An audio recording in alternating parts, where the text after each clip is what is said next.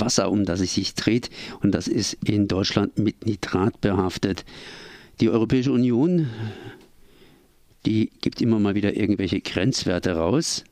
Kann sich natürlich keiner genau merken oder sich darunter was vorstellen. Aber Grenzwerte sind sicherlich wichtig. Das heißt, da gibt es Umweltorganisationen wie der BUND, die haben sich darüber Gedanken gemacht und eben entsprechende Grenzwerte auch unter anderem durchgefochten und jetzt für die Bundesrepublik da verurteilt, ähm, weil eben in der Bundesrepublik Deutschland die Grenzwerte für Nitrate nicht eingehalten werden.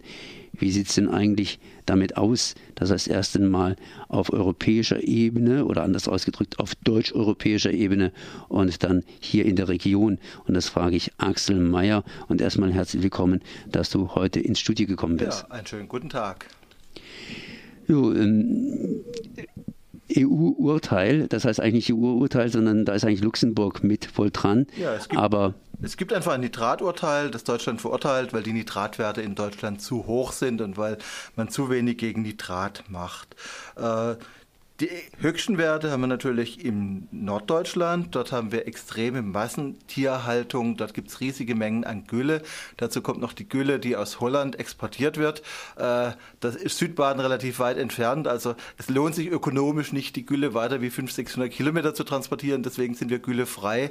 Aber äh, wir haben massive Grundwasserprobleme am Oberrhein und davon ist Nitrat eines.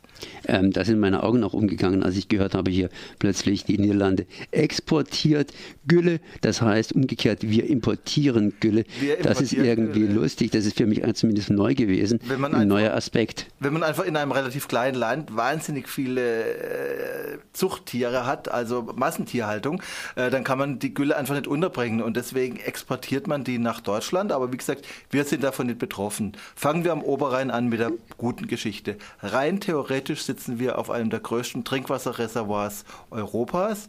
Auf der einen Seite die Vogesen, auf der anderen Seite der Schwarzwald, dazwischen ein tiefer, tiefer Graben, auf dem wir spazieren gehen und voll mit Kies und zwischen diesen Kiesporen ist überall Wasser. Das heißt also, im Prinzip sitzen wir auf einem riesigen Kies Polster, auf einem Wasserpolster, auf einem der größten Trinkwasserreservoirs Europas. Und das ist belastet mit Salz, haben wir schon öfters darüber gesprochen. Das ist belastet mit Schadstoffen, äh, mit Spritzmitteln. Was da spannend ist, ist, dass manche Spritzmittel wie Atrazin oder Simazin, die wurden vor Jahrzehnten verboten übersteigen am Oberrhein aber immer noch die Grenzwerte. Und das Nitrat ist natürlich ein Grundproblem. Es wird gedüngt, der Dünger geht ins Grundwasser und das belastet einfach das Grundwasser.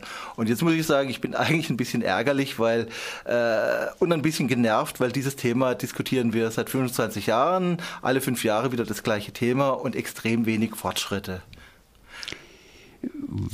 Wie kommt das Nitrat ins Grundwasser hinein? Du hast es erwähnt, im Norden kommt es hinein, weil wir haben da die Massentierhaltung und im Süden, sprich bei uns oben, äh, da kommt es hinein, weil wir haben zumindest auch Viehhaltung. Oder gibt es da irgendwelche anderen Gründe, zum Beispiel, dass da entsprechend was gedüngt wird? Also es wird gedüngt. Es gibt eine Karte, da sieht man die Grenzwertüberschreitungen. Also der Grenzwert liegt bei 50 Milligramm und der wird überschritten in Weinbaugebieten, er wird überschritten äh, oder an, äh, er wird teilweise überschritten überall, wo Mais angebaut wird und wo Sonderkulturen sind. Also es wird immer noch noch zu viel gedüngt und dieser Dünger geht ins Grundwasser und belastet das Grundwasser. Das beste Beispiel dafür ist die Gemeinde Wiel am Kaiserstuhl da wo irgendwann mal das Atomkraftwerk gebaut werden sollte.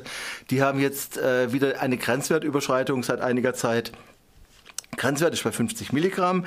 Die Kinder, Kleinkinder, Säuglinge in der Gemeinde kriegen auf Kosten der Gemeinde Sprudelwasser äh, aus der Flasche. Und was macht man jetzt in Wiel? Also nicht das Grundwasser wird saniert, sondern man schließt sich an einen anderen Brunnen an. Das heißt, am Oberrhein haben wir das seit vielen, vielen Jahren, dass theoretisch sozusagen für die Menschen wird das Wasser besser, aber es wird nicht dadurch besser, dass man das Problem behebt, sondern äh, ja, man, bohrt, ne, man, man, gräbt einen Graben, geht irgendwo hin, wo es noch einen guten Brunnen gibt und äh, pumpt dort das Grundwasser und verdünnt das nitrathaltige Wasser dann mit dem guten Grundwasser. Das heißt also, wir erleben seit Jahrzehnten, dass sich die Grundwassersituation nur minimal verbessert und äh, die Nitratwerte nur minimal sinken, aber dass, dass man einfach, dass, dass, dass man einfach das Problem dadurch löst, ja, dass man die wenigen guten Stellen anpumpt. Und das erleben wir im Moment gerade aktuell in Wiel. Und das ist einfach ärgerlich. Es ist ein uraltes Thema und seit vielen, vielen Jahren mauert der Bauernverband, mauert die Landwirtschaftslobby. Und ich muss einfach dazu sagen, die Lobby der Trinkwassertrinker und Trinkerinnen, der Teetrinker, äh, die ist einfach zu klein. Also das heißt, alle Leute, die im Prinzip gutes Wasser aus der Leitung wollen oder sowas, die müssten sich noch stärker auf die Hinterbeine stellen mal eine etwas ähm, komische Frage. Äh, was macht da die Mineralbrunnenindustrie, ähm, das heißt die, die beziehungsweise äh, Werke, äh, die verkaufen ja auch Trinkwasser praktisch in Flaschen und zum Teil heißt es, dass das Wasser aus dem Hahn besser ist als dieses Wasser aus der Glasflasche. Ich sage es mal so rum. Auf der anderen Seite. Das, das ist ein separates Thema. Es ist mhm. aber generell so, dass wir eigentlich ganz froh sind und stolz sind, dass wir in einem Land leben, in dem man eigentlich überall noch das Wasser aus dem Wasserhahn trinken kann. Und äh, das sollte sich auch nicht ändern und das sollte sich auch verbessern. Und wie gesagt, äh, die das Problem ist teilweise, dass ja, dass, dass das Sprudelwasser aus der Flasche teilweise auch nicht ganz unproblematisch ist. Aber jetzt geht es wirklich ums Grundwasser, ums Trinkwasser. Und da hat man diese Verbesserungen eigentlich nur dadurch erreicht, dass man neue Brunnen gebohrt hat.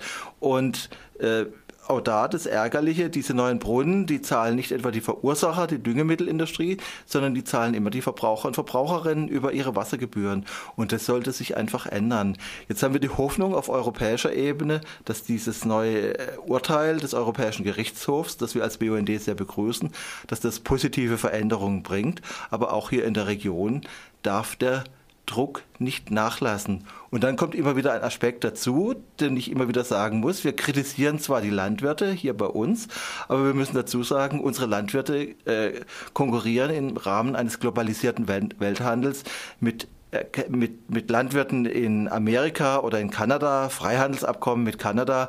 Dort sind die Äcker fünf Kilometer lang und fünf Kilometer breit, werden aus dem Hubschrauber oder aus dem, aus dem Flieger vergiftet und mit denen müssen die auf einem globalen Markt konkurrieren. Das heißt also, im Prinzip äh, spiegelt natürlich auch unsere Grundwassersituation die Debatte um Globalisierung und die Debatte um freien Handel. Die haben aber ähnliche Probleme. Das heißt, die haben da, habe ich in einem anderen Beitrag mal gehört, in den Michigansee irgendwie einen na, das, die, jetzt lüge ich einfach mal ein bisschen, äh, in den 50er Jahren ihr Zeug weggekippt, war ja dann weg und irgendwann mal war das so versaut, dass man praktisch da die Filme entwickeln konnte, weil inzwischen so viel Chemie drin war. Also aber, Grund, aber es ist Grundwasser, so in der Richtung. Grundwasserprobleme gibt es überall und die gibt es am Oberrhein und wie gesagt, wenn wir unsere Landwirtschaft kritisieren, was wir machen müssen, dann müssen wir aber auch immer im Hinterkopf haben, dass sie konkurrieren müssen auf einem Weltmarkt mit Ländern, wo die Umwelt Bedrohung und die Grundwasservergiftung noch ausgeprägter ist bei uns. Das ist kein Grund, äh, mit der Kritik nachzulassen, aber wir brauchen eine andere Agrarpolitik. Wir brauchen, äh, es werden ungeheuer viele europäische Subventionen an die Landwirtschaft ausgeschüttet und die müssten nach Ansicht des BUND von ökologischen Gesichtspunkten geleitet werden. Also augenblicklich sieht die Situation dann so aus, wir haben einen riesigen Grundwassersee unter unseren Füßen hier in Freiburg und Umgebung, aber der wird nach und nach immer mehr mit Nitrat Nitraten und anderen Giften eben voll. Und äh, was aus dem Wasserhahn rauskommt, ist gut oder wird sich verbessert, weil man halt eben Teile dieses Sees oder, oder Nebenarme anpickt und daraus noch gutes Wasser zieht und es entsprechend mischt, aber trotzdem die Gesamtmasse wird eben einfach schlechter. Also wie gesagt, wir haben, äh, wir sitzen auf einem großen Trinkwasserspeicher und der, da gibt es immer wieder Nitratbelastungen, Salzbelastungen, Agrargifte wie Atrazin und Simazin, die schon seit Jahrzehnten verboten sind und die trotzdem noch die Grenzwerte überschreiten. Und diese Möglichkeiten, gutes Trinkwasser zu beziehen, werden immer kleiner und deswegen muss der Druck der Umweltbewegung an dieser Stelle stärker werden. An der Stelle könnte man natürlich Schluss machen. Ich möchte aber noch was nachsetzen. Du hast ja hier ähm, Lieblingsthema angesetzt, am besten, das ist das Geldbeutel. Und äh, wer zahlt jetzt nochmal für das Wasser? Das heißt praktisch die lokale Gemeinde, wenn die lokale Gemeinde hingeht und einen neuen Brunnen sich bohren muss. Also wie gesagt, äh, ich komme aus Endingen am Kaiserstuhl. Dort waren die Nitratwerte relativ hoch. Die Gemeinde Endingen hat daraufhin ihre eigenen Brunnen geschlossen und hat sich an einen, an einen Brunnen angeschlossen, der besseres Trinkwasser zieht. Da ist keine landwirtschaftliche Fläche drüber, sondern da ist Wald in der Nähe. Der, Wald hält das Grundwasser sauber an der Stelle. Und das bedeutet natürlich einfach, diese, dass diese Kosten abgewälzt werden auf die Allgemeinheit. Das sind die Wassergebühren, die die Menschen zahlen, die für einen Kubikmeter Wasser, das, das ist da, wird er einfach eingepreist. Das heißt, im Prinzip äh, zahlt die Allgemeinheit für diese Sünden und wir denken, dass im Prinzip sollte man das vielleicht ja, äh, auf die Düngemittel aufschlagen. Das heißt nicht abwarten und Tee trinken, sondern Tee trinken und ja, auf die Straße gehen.